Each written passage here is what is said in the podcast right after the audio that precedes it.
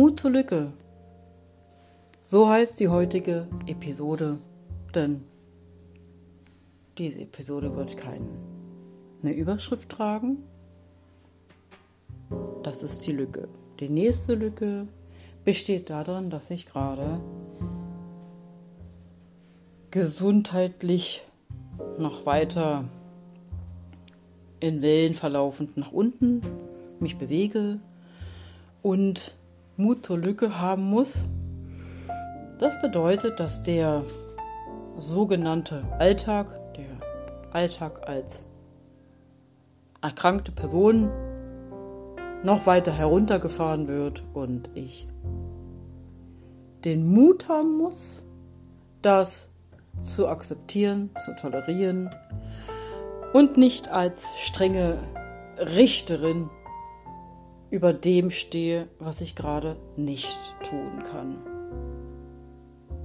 Die Mut zur Lücke ist ein Thema, was das ganze Leben begleiten kann. Und aktuell ist es eben ein besonders großes Thema. Ich habe mir das nicht ausgesucht und muss immer wieder feststellen, dass diese Lücken, diese Pausen, diese wie zum Beispiel wer noch einen Kassettenrekorder kennt und weiß, man drückt mit Schwung auf die Pausentaste und die bleibt dann so lange, bis man sie wieder erneut drückt und das weitergeht.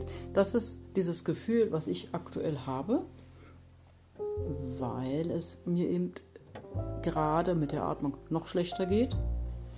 Und da möchte ich gerne ähm, bezogen auf das Thema Singen sagen, dass ähm, es nicht unbedingt nötig ist, zehn Lieder am Tag durchzusingen, um sich gut fühlen zu können. Äh, der heutige Tag hat äh, mit Gesang in meinem Kopf sozusagen angefangen und wird wahrscheinlich auch so enden. So sind meine Tage. Und das, äh, die Umsetzung des Singens ist ähm, dann nur sehr kurz möglich, weil ich einfach damit befasst bin, überhaupt äh, zu atmen. Wenn ich kurze Sequenzen singe, wenn ihr ihr kurze Sequenzen singen könnt, dann tut das und geht, singt immer so weit, bis, ähm, bis ihr merkt, okay, jetzt ähm, wird es mit der Atmung gerade schwieriger. Dann sofort stoppen und eine Pause machen. Wie beim Singen generell Wasser trinken, wenn bei längeren Gesangs Phasen vielleicht dann ein Schwindel auftritt? Habt ihr es vielleicht ein bisschen übertrieben? Ähm, dieses stündliche Trinken und Hochlegen der Beine kann tatsächlich hilfreich sein. In den schlimmeren Zeiten gelten Regeln, die sonst beim Singen gelten, für Menschen, die erkrankt sind, nicht unbedingt. Wenn ihr also einen Gesangsunterricht habt oder wirklich eine, eine Schulung, eine, vielleicht sogar eine richtige Ausbildung oder studiert habt und all das im Hinterkopf habt, legt das alles bitte beiseite. Ihr dürft auch im Sitzen singen. Und es geht auch, es geht auch, es geht tatsächlich auch, ihr könnt auch im Liegen singen. Das ist alles alles möglich, ja.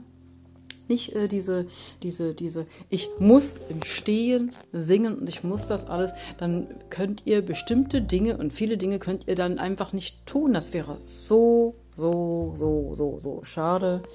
Ich möchte euch ermuntern, ein, ähm, ja, nicht perfekt zu sein diesbezüglich. Seid einfach mal imperfekt.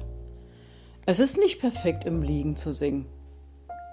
Aber es wäre traurig, das Ding sein zu lassen, nur um perfekte, eine perfek perfekte ähm, Position fürs Singen einzunehmen. Ich mache das jetzt schon seit ich an Corona erkrankt bin und auch davor schon teilweise.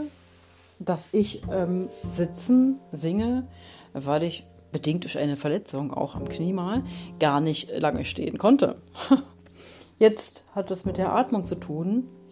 Das Stehen kann teilweise dermaßen erschöpfend sein und Schwindelgefühle bringen Unsicherheitsgefühl und dann äh, ist es eine gute Möglichkeit, in eine sichere Position sich zu bringen und im Sitzen oder auch halb liegend im Sitzen im Bett zu singen.